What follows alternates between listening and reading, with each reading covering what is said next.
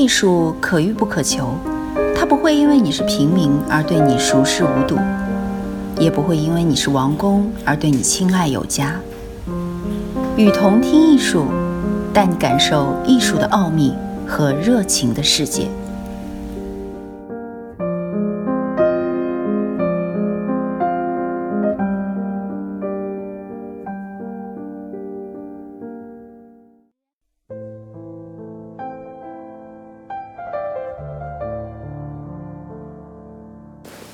艺术不只可供鉴赏，还能为我们创造财富。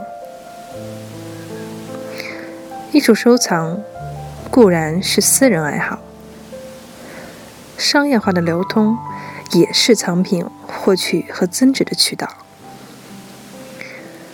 但艺术品既是财富的载体，也是文化的载体。尤其杰出的艺术品，是整个民族及社会的文化遗产的一部分。艺术不只可供鉴赏，还能为我们创造财富。投资艺术品可以创造出无限的可能性。收藏别追求短期获利。收藏家刘义谦说。三十年前，我第一次进拍卖行买东西。那时候胆子大，花一百元买了一本图录。翻开一看，只有两个名字认识：郭沫若和李可染。于是，我用七万元买了一张郭沫若写的诗词，十一万元买了李可染的一幅画。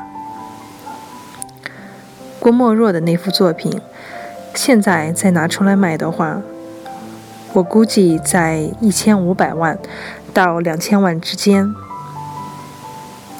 李可染的那幅画，我估计可以卖到三千万到五千万元。为什么我现在买的越来越多呢？因为我确实感觉艺术品在不断增值。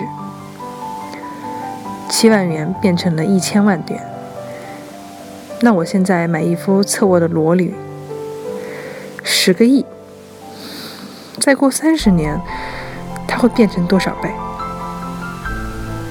艺术品的投资属性是以时间换空间，这点和股票很不一样。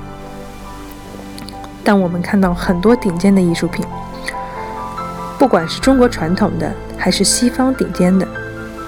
你放上十年，基本都能翻几倍。但如果你一年买卖三四次，那这件作品无论多好，到了第四次，也肯定卖不出去了。嘉德春拍，刘义谦以七千一百万，加上佣金，共计八千一百六十万，一举拍下陈逸飞作品《山地风》油画。这已经是刘一谦第三次买下这幅作品了。第一次是刘一谦与人合伙，同样在嘉德以二百八十六万买下同一幅陈逸飞《山地风》。也就是说，同一幅陈逸飞的《山地风》油画，刘一谦重复买了三次，从二百八十六万到八千一百六十万，买高了三十余倍。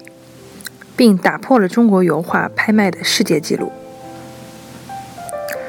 中国嘉德在2011年春拍中，齐白石松柏高丽图以4.255亿元人民币天价成交。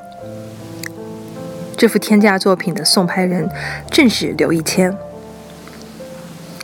知情人透露，这件作品之前是被一位美国旧金山的私人藏家收藏。二零零五年，他将其拿到国内拍卖。当时的刘义谦仅以五百多万元人民币就拍得了这件作品。后来，刘义谦得知这幅画其实还配有一副篆书对联，直到去年，刘义谦才等到藏家将对联出手，并最终以一千二百多万元拍得。这也就有了两件作品合璧之后创造出的天价奇迹。而刘一谦在六年时间里净挣三点五亿元，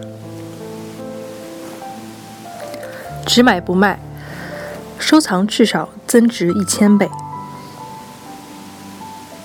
从上世纪九十年代初开始，王健林就系统性的收藏近代书中国书画的精品力作。二十多年来，已收藏百位近现代画家的千幅馆藏级作品，市值超一百亿元。王健林说：“他的书画收藏至少增值一千倍。书画收藏是他人生中最成功的投资。当年一万块钱的画，现在一千万是没问题的。很简单。”比方说，市场中，我是吴冠中最大收藏家，我有七十多幅吴冠中的画。吴先生这个人一生画画很少，一生就画了一千来张画，基本在海外，国内很少。而且他的大画，他一共一生就画了四张，我现在有三张。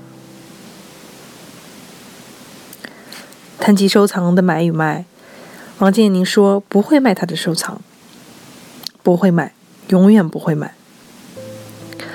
你像我说的一张画，傅抱石的第一代作品叫《龙盘虎踞图》，当年傅先生夫人，他的家族八百万卖给我，但是那时候钱不够，九二年钱不太多。我就说分两年付清，结果后来他们觉得不能忍受，我时间太长了，过了半年，给我商量减一百五十万，改成六百五十万，一次给我钱得了。这个画现在值多少钱？现在这个画市场上我估计至少是一两亿。为什么？这张画在十五年前。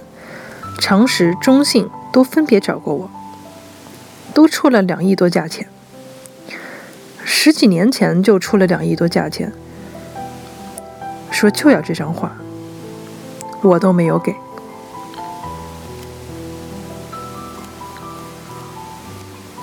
低买高卖与永久收藏，你收藏的东西级别高，是一个好东西。过个若干年回头看，你会发现，你买的时候这么便宜，现在涨了几百倍了，这会给你带来惊喜。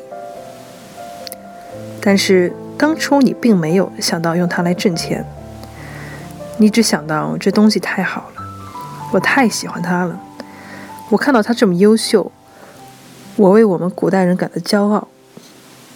是这样一种满足和喜悦的心情来拥有它，天天来看它、玩赏它，感觉自己很充实。有一件好东西，感觉干什么事情都很高兴，带来一种身心的愉悦。这就是收藏的乐趣。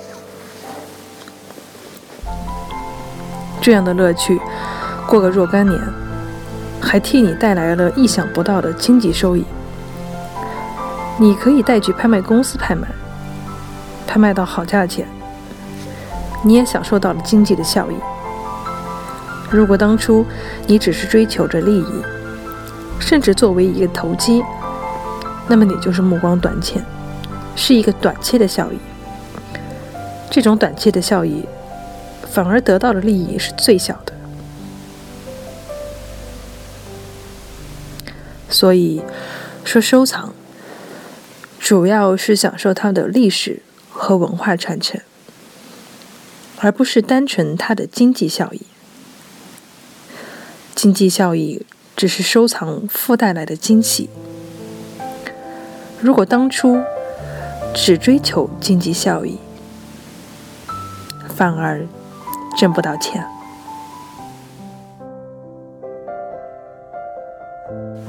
我是雨桐听艺术的主播蒋旭，希望您能提出更多的意见与建议给我们，我们一定会仔细采纳，使雨桐听艺术的内容越来越丰富，越办越好。谢谢。